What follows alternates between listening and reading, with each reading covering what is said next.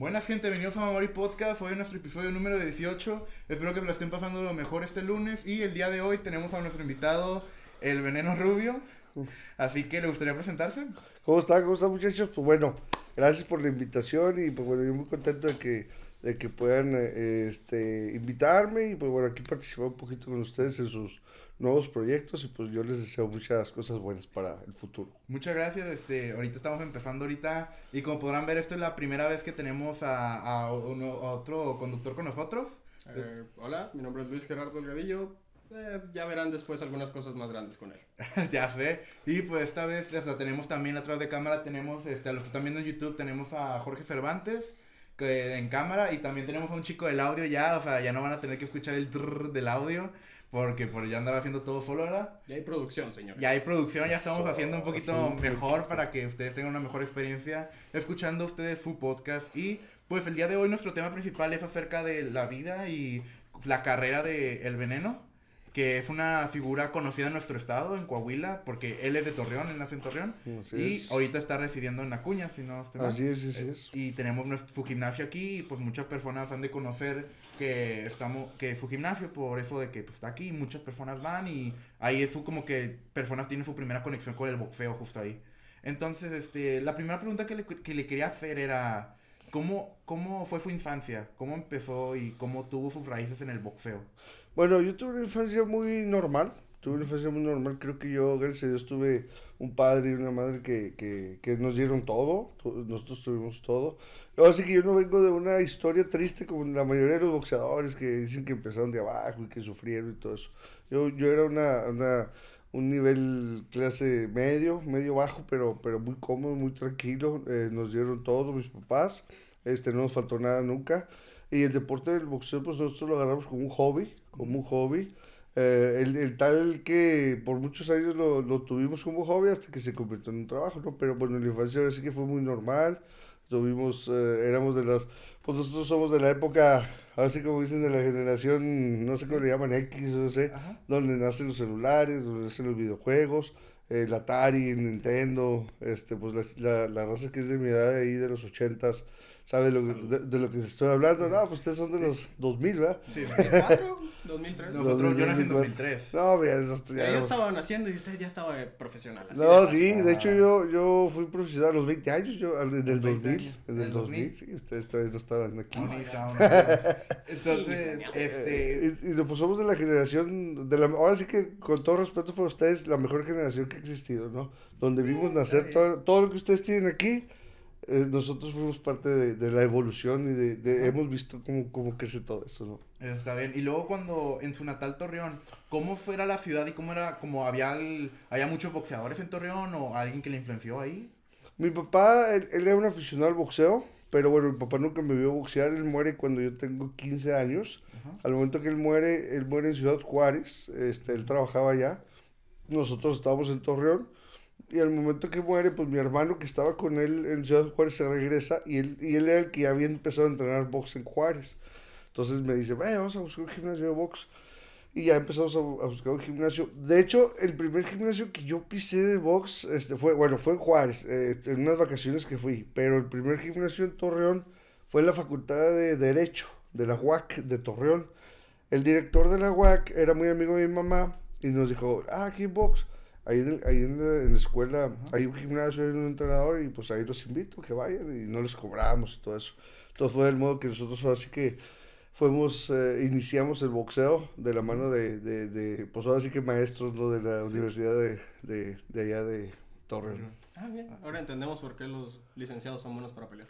Así Sí. es, así es, así es. Era. Ok, Y luego, este, luego cu- cuando empezó a dar sus primeros golpes, ¿cómo fue su primera pelea? ¿Cómo fue su primera pelea? ¿Me permites? Eh, como buen nuevo aquí, me Ajá. puse a hacer mi tarea y me topé con su anécdota con el sparring. O sea, la primera vez que hizo sparring. ¿Cómo, cómo fue? Bueno, este, cuando yo empiezo a tener boxeo, mi hermano él ya venía ya con algunas peleas amateur. ¿Sí? Entonces, él era parte de la selección de Coahuila. Y yo empezaba y lo seguía a él todo. Y luego me dicen, eh, pues esparra con este muchacho. Y era de la selección de Coahuila. Era un chavo de Monclova, me acuerdo yo. Y yo siempre pegaba fuerte. Y no, pues lo agarro y pum, lo noqueo. Lo lastimé al chavo. Y me dice, no, pues ahora vas tú. Y digo, no, no, no puedo, porque en realidad no fui, porque mi mamá no me dejaba, no me dejaba. Yo tenía 15 años. Y a, y a pesar de que para unos ya era grande, para mi mamá no. O sea, mi mamá era que no, no, no vas y no, y no me dejó ir. El único que, que dejaron ir fue, fue mi hermano. Fue la primera vez que yo tuve un sparring.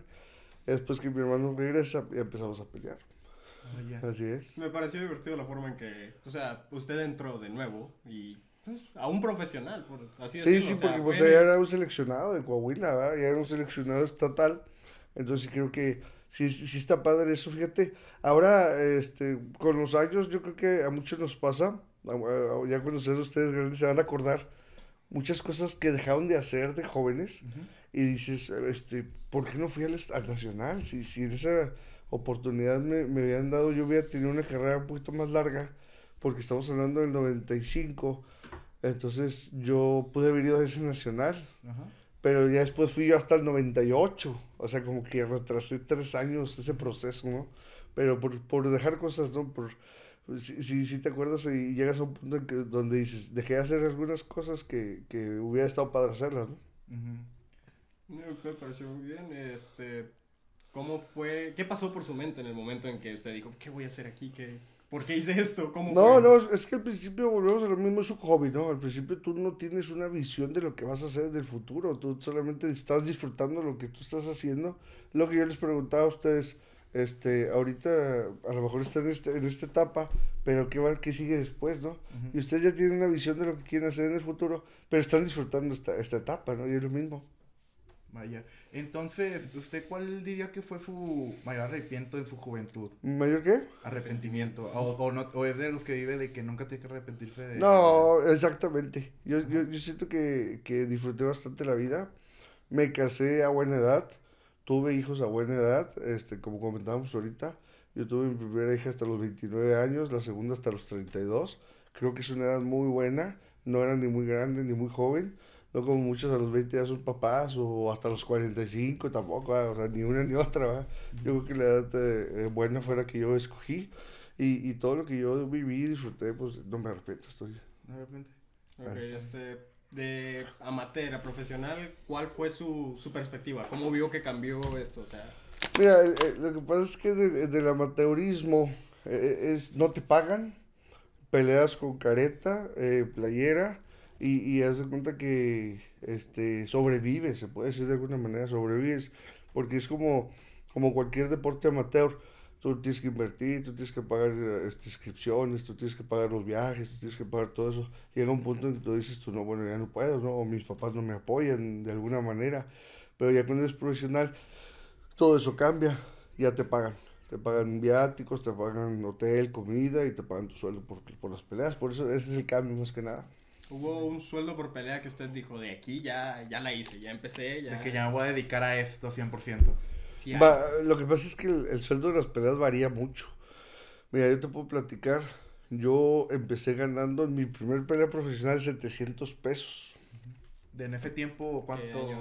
No, no, pues eh, Era- era... lo mismo de ahora. Ah, ok. Una despensa. Sí, una despensa. No, no, pues es que mira, en realidad, este, bueno, si ya nos ponemos a ver cuánto ha subido la canasta básica y todo eso, a lo mejor en ese tiempo con 700 pesos completabas lo que ahora completas con 1500 pesos. Sí, o sea, en Por la inflación y todo. Sí, sí, sí, a lo mejor, este, si nos ponemos a ver que cada año la inflación sube 4%, entonces, pues a lo mejor estamos hablando de que te rendía, te rendía en aquel tiempo lo que ahorita te va a rendir 1500 pesos. Sí, no hay mucha diferencia todavía. No hay como antes de que, no, que mil pesos sean lo de un millón de hora. Y, ¿sabes? Estamos hablando de los años 60, o sea. Pues de hecho le tocó el cambio de los viejos pesos a los nuevos. Exactamente, en el un- 92. En el 92. Y en esa, pues fue una crisis muy, muy, muy fuerte que le pegó a todo México. Y de hecho, a mi papá le pegó y lo tuvieron que mandar este, para Ciudad Juárez por la misma crisis. Este, y ahí fue donde él falleció. Eh, gracias a Dios, mi papá fue muy inteligente y nos dejó seguros. Le dejó una pensión a mi mamá. Entonces, por eso te digo, yo siempre que, que me preguntan, yo siempre digo, no, yo gracias a Dios, pues tengo una historia buena, ¿no? No tengo una historia triste, ¿no? Como muchos boxeadores que hacen sus historias tristes. Y luego cuando empezó a, cuando estaba amateur, ¿verdad? Luego cuando dio el cambio profesional y ya que usted le están pagando y están dando, pues comodidades, ya como que usted lo tratan ya como, más como que, ya lo trata con respeto de que como eres un peleador y, o sea, yo quiero que pelees por mí o algo así, ¿no? Entonces, ¿cuál cree que será el cambio más grande, además de pues eso, de que lo material, sino de mentalidad? Bueno, eh, más que nada te- es una responsabilidad. Como dices tú de mentalidad, es una responsabilidad. Te puedo hablar así eh, abiertamente. Cuando yo era boxeador amateur y cuando estaba jovencito, yo, yo fumaba. Cuando yo era jovencito, yo fumaba. Y al momento que yo digo, ¿sabes qué? Voy a ser profesional. Como que mi mente cambia. Y digo yo, "Ah, disciplina, este, visión. Porque ya dejó de ser un hobby, volvemos a ser lo mismo. Ya voy a ser un profesional y me dediqué 100%. Dejé de el cigarrito, digo, tampoco era así que mucho, el cigarrito, dejé la tomada, dejó todo, pum, pum, pum, y me dediqué 100%. Déjame te platico antes del profesional, yo tuve la fortuna de ser campeón nacional, campeón nacional en una olimpiada juvenil, no sé si han escuchado hablar de las olimpiadas juveniles. Sí, nunca Este- Sí, lo he escuchado. suerte de ir. Ahorita que estaba investigando sobre él me salió algo así. Así, la Olimpiada Juvenil fue en el 1998. Yo tenía 17 años, iba a cumplir 18. Este, tengo 17 porque fue como en marzo. Yo cumplí los 18 hasta junio, entonces todavía pude competir dentro de lo que fue la, la Olimpiada Juvenil, antes de 18 años.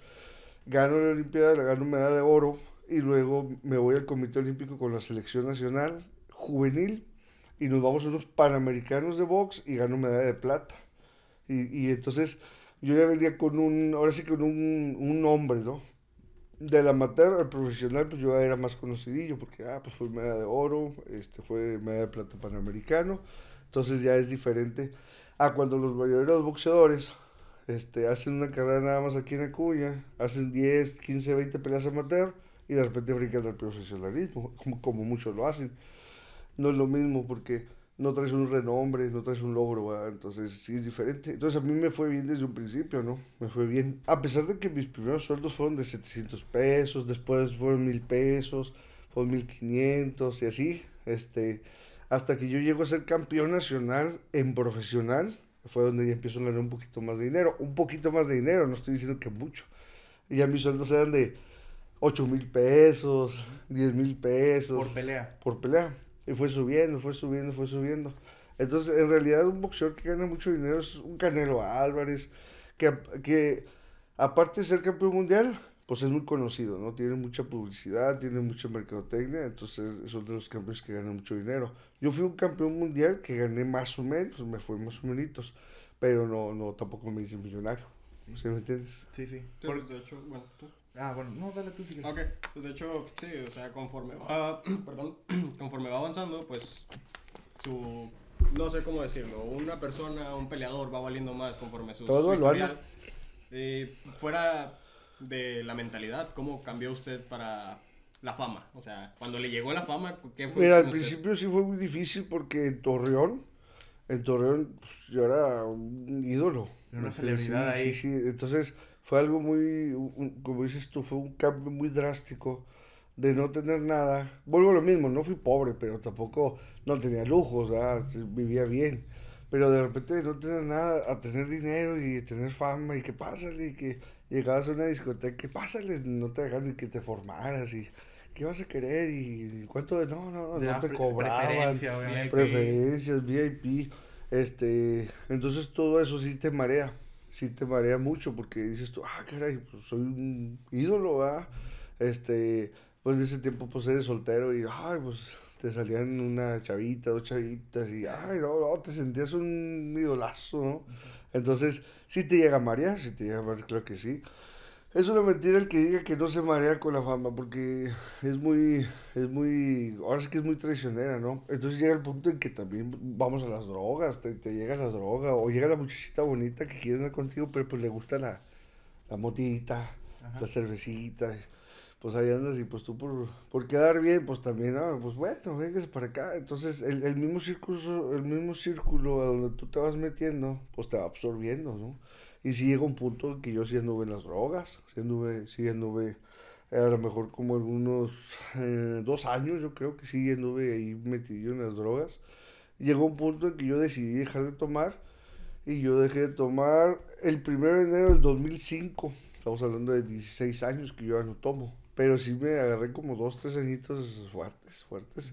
Famita, dinero, amigos, eh, drogas, mujeres y pues bueno, es que estuvo, estuvo difícil, ¿no? Estuvo difícil, pero gracias este, ahora sí que soy de los pocos afortunados que te puedo presumir que sobrepasé esa etapa, ¿no? Porque es una etapa que yo creo que todos los jóvenes la tienen que vivir. La tienen que vivir porque, porque aprendes, ¿no? Aprendes eh, en cabeza propia, y, y, pero lo difícil es que muchos no sobrepasan esa etapa. Se quedan, o se quedan en ella, o les pasa un accidente dentro de, de esa etapa, ¿no? Pues, de hecho sí hay muchas historias dentro del deporte, ¿no? O sea, bueno, algunas que han salido adelante, tenemos el ejemplo de Chávez, papá. Chávez Junior todavía anda ahí bien prendido. Sí. ¿Usted tiene alguna anécdota que diga, sabes qué, por esto ya no quise hacer esto? El punto que usted dijo, por esto ya no quiero. Como un punto de quiebre. Sí, sí, sí, sí, ese, como dicen, ese, esa, ¿cómo dicen? Ese, transformación. Esa transformación, llegó, sí, sí hubo un punto en donde yo anduve muy prendido en la, en la cocaína, en la cocaína ando bien prendidote y luego de repente, este, me veo solo en un cuarto donde todos amigos y amigas estaban allí, duramos tres días. Ya mis tomadas eran de tres días, ¿eh? De tres días. Sí, pues de hecho, dentro de mi investigación. Sí, sí. Sí, vi que de principio era, era leve, o sea, sí, un día, un día, y al final las grandes... Y eran hasta tres días ahí, estabas en un cuarto, tres días, ¿qué, qué estás tres días ahí? O sea, pero pues estabas en la droga, te ves tú solo, y llega el punto en que ya se van, y, y todo el mundo, ya me voy porque mi familia y que todo, y luego tú dices, bueno, ¿yo qué? No, pues yo no tengo nada que hacer. O sea, era soltero, gracias a Dios era soltero. Este, traía dinero y todo. Pues ya habían muerto mis dos padres, ya habían muerto mis dos padres, ya habían muerto los dos. Y dices tú, bueno, ¿y ahora qué? ¿Qué sigue? ¿Qué voy a hacer? Entonces fue ahí donde yo dije, no, es que ya estuvo. Y de ahí me, lo que yo tuve que hacer para yo poder dejar de, de, de tomar, me tuve que ir de Torreón y me fui a vivir para Austin para Austin, Texas. Y, y, en Austin yo, yo llegué a un lugar en donde había siete boxeadores, dos departamentos y los siete boxeadores 100% concentrados en el, en el box. Corriendo y entrenando todos los días. Un día peleaba uno en McAllen, la semana siguiente peleaban dos en Houston, la otra semana peleaban dos en eh, Fort Worth, el otro semana, la, la, otra. Entonces cada semana o cada 15 días siempre estaba peleando alguien. Entonces todo el tiempo estábamos preparándonos para, para apoyarnos entre, entre nosotros. Entonces eso fue algo que me ayudó mucho porque pues me distrajo totalmente porque llegas a un lugar en donde no existe ese mundo y pues es fácil dejarlo. Lo malo es cuando te quedas, tú dices yo quiero dejar de tomar, pero me sigo juntando con los mismos borrachos, sigo yendo a los mismos lugares, entonces ahí es donde vuelves a recaer. Entonces, este, después de esa etapa, las drogas y el alcohol y todo eso no le dejó ningún rastro en el cuerpo de no no no no. de, no no te digo que gracias a Dios fue una etapa corta. Yo digo que fue una etapa corta a lo mejor fue un año fuerte así que dijes tú este año siguiendo bien prendidillo en la droga. Pero fue nada más así. No fue así como que ay 10 años 15 años en la droga. No fue un año un año o a lo mejor dos pero despaciados pero no fue algo que me marcara simplemente simplemente me ayudó porque pues me hizo mejor persona, ¿no? Me hizo mejor persona. Y ahorita pues tengo 16 años que no tomo ni nada. ¿Y cómo se interpuso esto con su carrera? O sea, ¿hubo el tiempo en el que estaba metido en las drogas y aparte boxeando? ¿Lo sí. de alguna oportunidad? No, claro que sí, claro que sí. Mira, te puedo platicar. Este, mi mamá muere. Yo, mi primer pelea en Estados Unidos fue en McAllen, Texas, en el 2004. Mi mamá estaba muy mala ya yo me voy a McAllen. Ya estando en McAllen me habla mi hermano y me dice, ¿sabes que mi mamá ya murió? Me regreso. En el velorio, el entierro. Y del entierro me regreso al pesaje. Y al día siguiente peleo. Gané en esa ocasión. Pero me dice, ¿sabes qué? Dentro de un mes peleas de nuevo. En Las Vegas, en una pelea de Oscar de la Hoya. Yo, Oscar de la Hoya es mi promotor. Tú eres la semifinal, Oscar de la Hoya es la estelar. Y yo, sí, pero yo llego a mi casa y, y, ya no está mi mamá y mi hermano llorando y mi hermana llorando y yo, vámonos, y pues vámonos a la cheve y a la droga y todo. Pues me aventé 15 días en, en la fiesta y, los, y se da cuenta mi promotor, que es mi suegro, y me trae para Ciudad Cuña, entré a Ciudad Cuña y pues, ¿qué vas a tener en Ciudad Acuña, no? Y me Aquí no, lleva- aquí no consigue droga. Pues no, no, no, hombre, no. No. Guarda eso. No, no, pero estamos, eh, estamos hablando del 2004. Ah, bueno, bueno. Cuando ustedes nacieron. Sí. No, hombre, en aquel tiempo donde... No quiero que- hablar de donde- letras, pero. No, yo, yo cuando nací, eh, Sí, claro, el estaba bien prendido. estaba- Yo nací así. Ay, no, venga, mi hijo. Ahí está. Entonces, No, es de tu papá. o sea. No, hombre, entonces tuvo, entonces tuvo la destreza mental para dejar las drogas, porque hay muchas personas que, o sea, tienen un, pues son adictivas, obviamente. Sí. Entonces, usted tuvo la fuerza de voluntad y... Pues es que tienes un porqué. Yo creo que eso es, esa es la, la, la, la difícil para la gente, no es dejarlo. O es como eh, Este, yo creo que ustedes no son muy eh, No. de ejercicio, ¿verdad? ¿Uno? Le gusta la coca, el refresquito. No, no es cierto. ¿No? y bueno, yo, bueno, vamos a hablar de mí. Ok. Vamos a hablar de mí. Yo traigo ahorita el vicio del refresco. Y no lo puedo dejar, y no lo puedo dejar, y no lo puedo dejar. Y luego dices tú, pues que yo no viene a gusto. Estoy gordito, pero pues no viene a gusto. Y luego dices tú, ¿hasta qué punto voy a dejar el refresco? ¿Y qué es lo que pasa con la gente adulta o grande?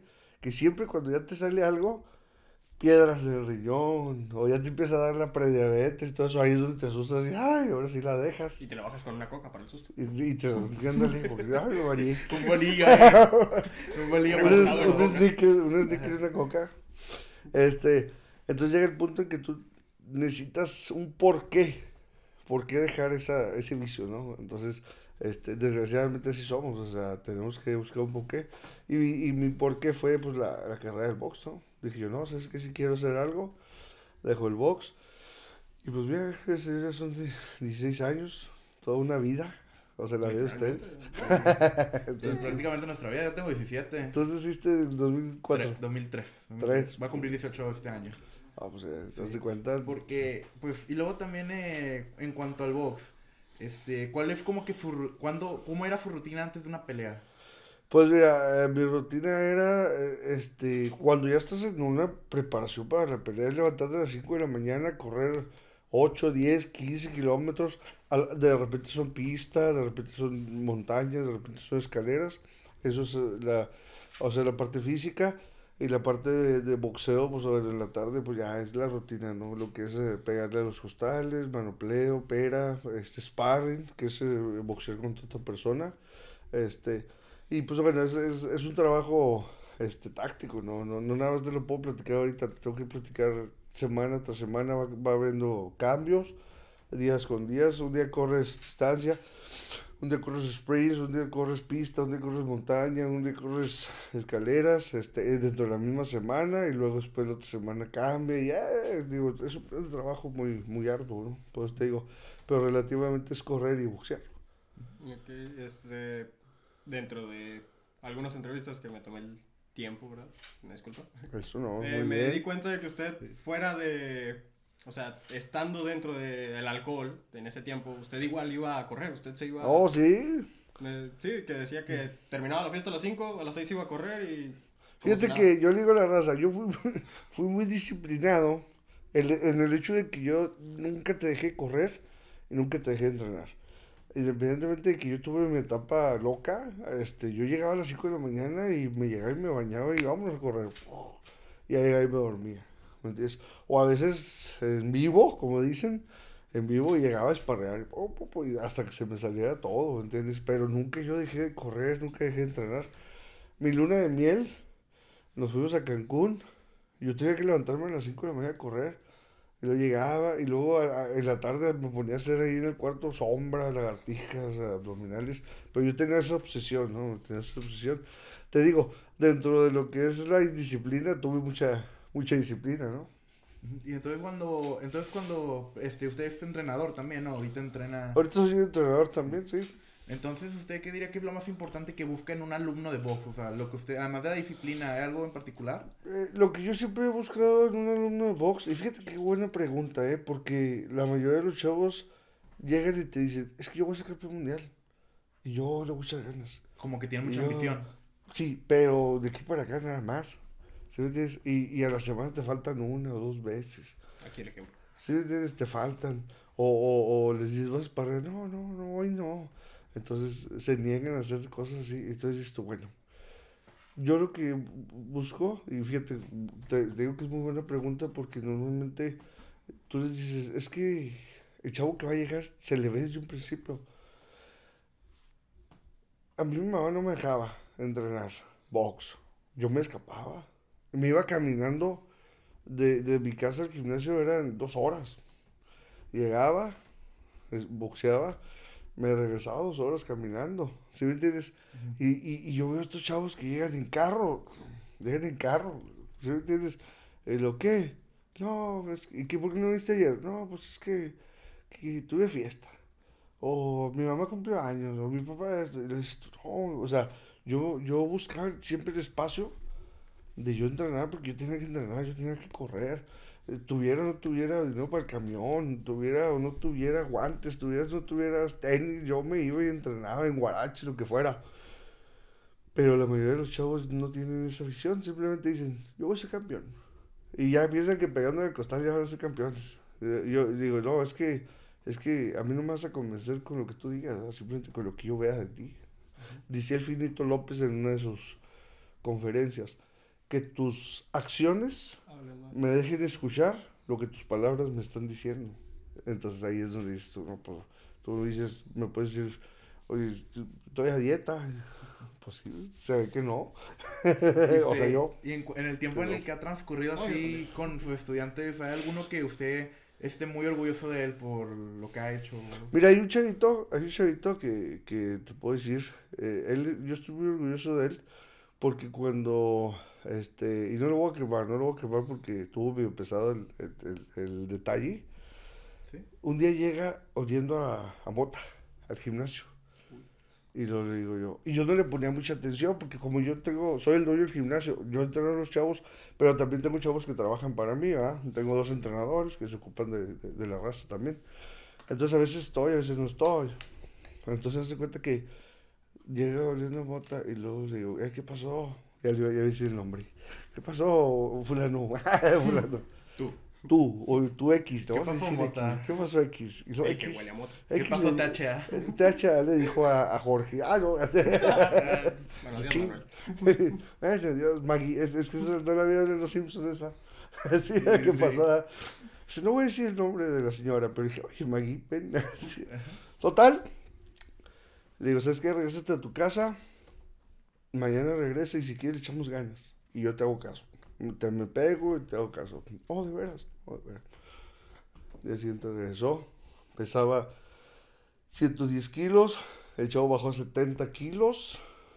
70 yo, kilos. Yo, platicaba con él y decía que no, que él ya quería acabar la prepa porque él ya quería meterse a la maquila, a trabajar.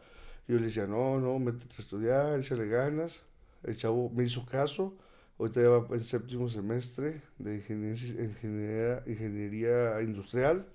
Sale con 9.8 cada semestre de, del TEC. 9.8. Este, ya es profesional. No está dedicado 100% al box porque está muy metido en su escuela. Y yo no lo presiono porque yo digo, no, pues para mí es muy importante la educación. ¿no? Yo siempre he dicho, no, primero saca la educación y el deporte pues es su hobby, ¿no? Es su hobby o o es un extra, ¿no? Entonces, el chavo, yo estoy muy orgulloso de él porque, igual no se lo digo, ¿ah?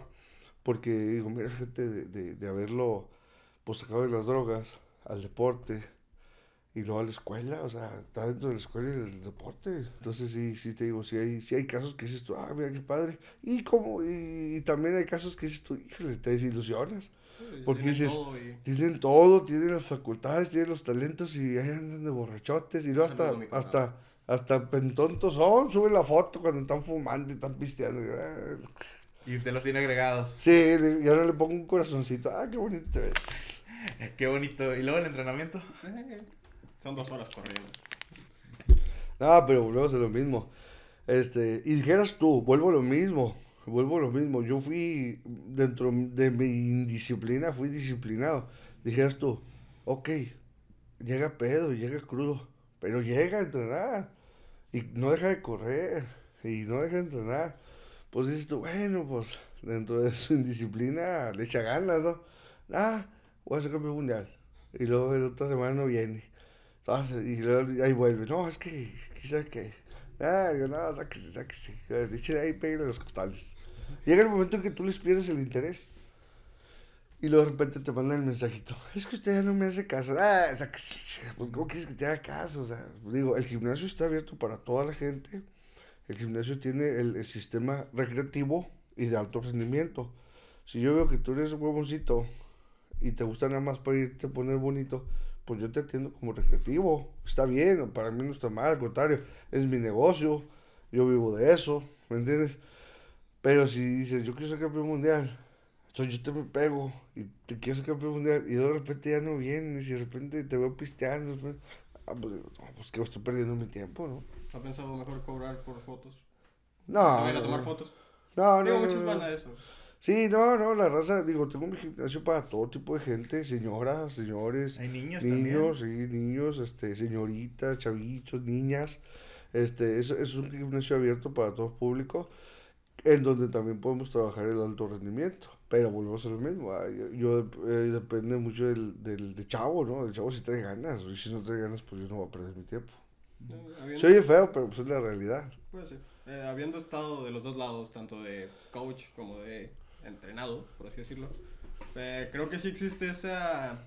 Como que te impone esa autoridad tu coach. Te impone, por ejemplo, poniéndolo algo que conocemos todo el mundo. Muchos jóvenes crecen sin papá. Llegan a estas situaciones con drogas, llegan a un gimnasio con drogas, con alcoholismo, con todos sus problemas de casa. Creo yo que sí hay muchos entrenadores que los aterrizan muy bien de, de eso. Como nos platicaba de Como eso. dar una cierta parte, una figura Sí, de, sí, sí. de que no tuvieron o no tuvieron la oportunidad de. Sí, porque pues gimnasio y box, cualquier deporte se vuelve una disciplina que te hace una persona de bien o correcta o mejor. Entonces, ¿usted tiene alguna anécdota dentro de como de su de su repertorio donde usted dijo, soy un peleador, ando en la calle, esta persona no sé qué historial traiga, pero me quiere aventar pleito? ¿Usted te- Ah, que si me han buscado bronca en la calle, sí, infinidad de veces, infinidad de veces. Digo, y es muy común porque la raza piensa que como tú eres boxeador no les puedes eh, re- responder, ¿verdad? Eh, este, entonces yo les digo, no, mira, pues es que yo no, yo no te voy a agredir, simplemente me voy a defender. Y, ah, caray, pues, no, pues es que eh, eh, en ningún papel dice, este, eres boxeador, te pegan, no te defiendas.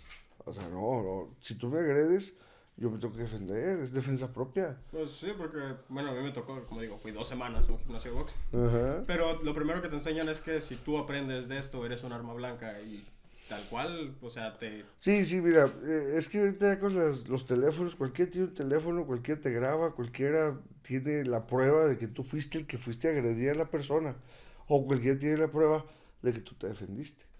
Entonces volvemos a lo mismo. Si tú andas de buscapleitos, si tú llegas y golpeas a alguien nomás por golpearlo, ok, pum, vas a la cárcel, ¿sí? Pero si tú estás ahí, estás tranquilo, estás comiendo, y viene un loco y te dice, es que tú no me puedes pegar, y te pega, ¿qué haces? ¿Te defiendes? pues tienes que defender, ¿no me entiendes? Por eso digo, es que la gente pues, eh, se, se equivoca con el, con el término que no puedas agredir, no, no puedes agredir, pero sí te puedes defender. Entonces, con todo el tiempo que ha pasado en su carrera, le quiero preguntar una cosa, como, ¿cómo definiría su carrera? Pues muy, muy, este, mira, logré lo que tenía que lograr, pero me faltó lograr muchas cosas más. Yo creo que nunca vas a quedar conforme por el hecho de que tú te, a lo mejor el error es compararte con otras personas, ¿no? Es como Julio Chávez, hijo. Muchos lo critican, pero mira, Julio Chávez, hijo, fue campeón mundial. O sea, ¿quién ha sido campeón mundial? ¿Sí me entiendes? Sí, sí, la- O sea, ay, como que yo, yo también fui campeón mundial, por eso lo critico. No, o sea, mucha gente lo critica y ni siquiera han hecho nada en su vida. ¿Sí entiendes? Pero el chavo fue campeón mundial.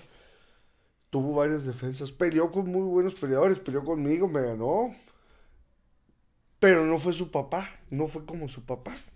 Entonces ya te empiezas a comparar y dices, bueno, la carrera de Julio no sirvió porque no fue como su papá. No, no, espérame.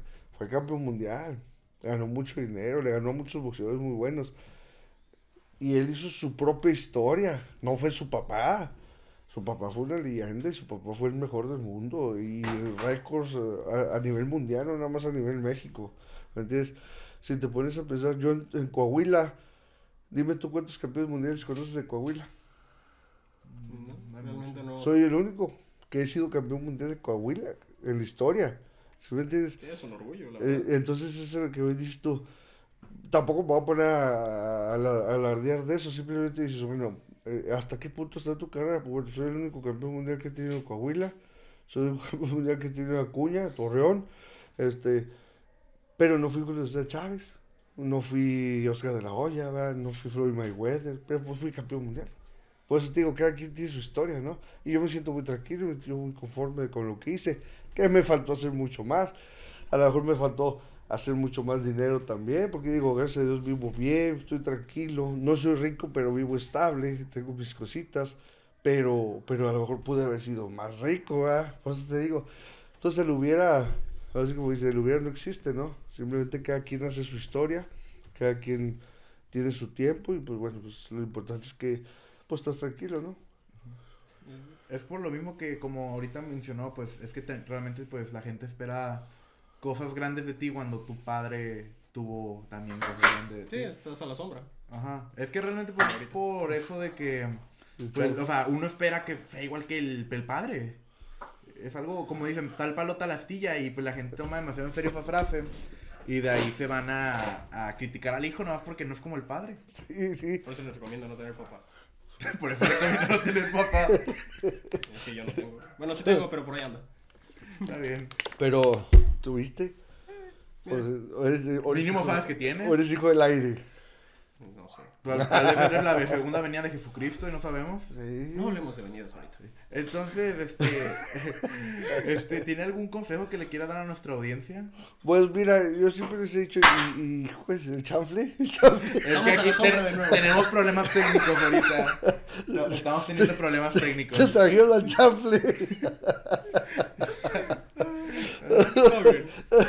Oye, pero, ay, ay. ¿Qué sucede? No, pues el mejor consejo es que no se tropiecen a cada rato. Vean por dónde van. Vean por dónde van. Vean muy bien su camino. Tengan claro lo que quieren. Yo, yo me imagino que la, la audiencia de ustedes son chavos, ¿no? Son Sí, chavos de, sí. de su edad y todo eso. Yo creo que el único consejo que les puedo decir es como ustedes les decía al principio. Disfruten sus etapas, disfruten la vida, hagan lo que quieran, no, hagan, no dejen de hacer nada, o sea, hagan todo lo que ustedes quieran hacer, porque va a llegar un punto en su edad o en su vida en donde va- se van a acordar, sí, ¿por qué no hice esto? ¿Por qué no hice aquello? Disfruten la vida al máximo, pero pues hay que ser conscientes también. Disciplina, tener un sueño por delante y, y disfrutar. Eso es lo único que yo les puedo decir a los chavos. Disfruten la vida. La vida es de etapas. Las etapas pasan. Y un día lo único que te va a quedar es el recuerdo. Entonces, muchas gracias por habernos escuchado el día de hoy, hoy en Memory Podcast número 17. Espero que se lo hayan pasado de lo mejor y pues espero que les haya gustado la compañía de nuestro amigo Gerardo, el cual este ya lo podrán ver en algunos podcasts futuros y en otros proyectos que tenemos pensados. Y realmente muchas gracias por habernos escuchado. Y además muchas gracias a Jorge Cervantes que nos está ayudando con la cámara y con, Con la la iluminación. Y además de tenemos a nuestro, ya tenemos un chico del audio que es nuestro querido ¿Cómo se Felipe. llama? Sí, el otro no lo presentaste, no dijiste, el chico del audio. Ajá, Ya, Ya tenemos un chico del audio llamado Felipe que luego lo van, algún día lo van a ver en una pelea, ojalá, Este valiente y guapo. valiente y Eso, guapo. que le pase, Con un hijo, con un hijo Pásenle, chavo, pásenle para que los vean, hombre. Así que muchas Preséntenle a los que están tras, tras las... Cuidado con la cámara. Y ahí A los chavos que están tras las cámaras también tienen que presentarlos, no. Entonces, Muchas gracias. muchas gracias por habernos escuchado el día de hoy. A los que estén viendo en YouTube ya los habrán visto y a los de Spotify pues chequen YouTube. Así que muchas gracias por habernos escuchado el día de hoy y hasta la próxima.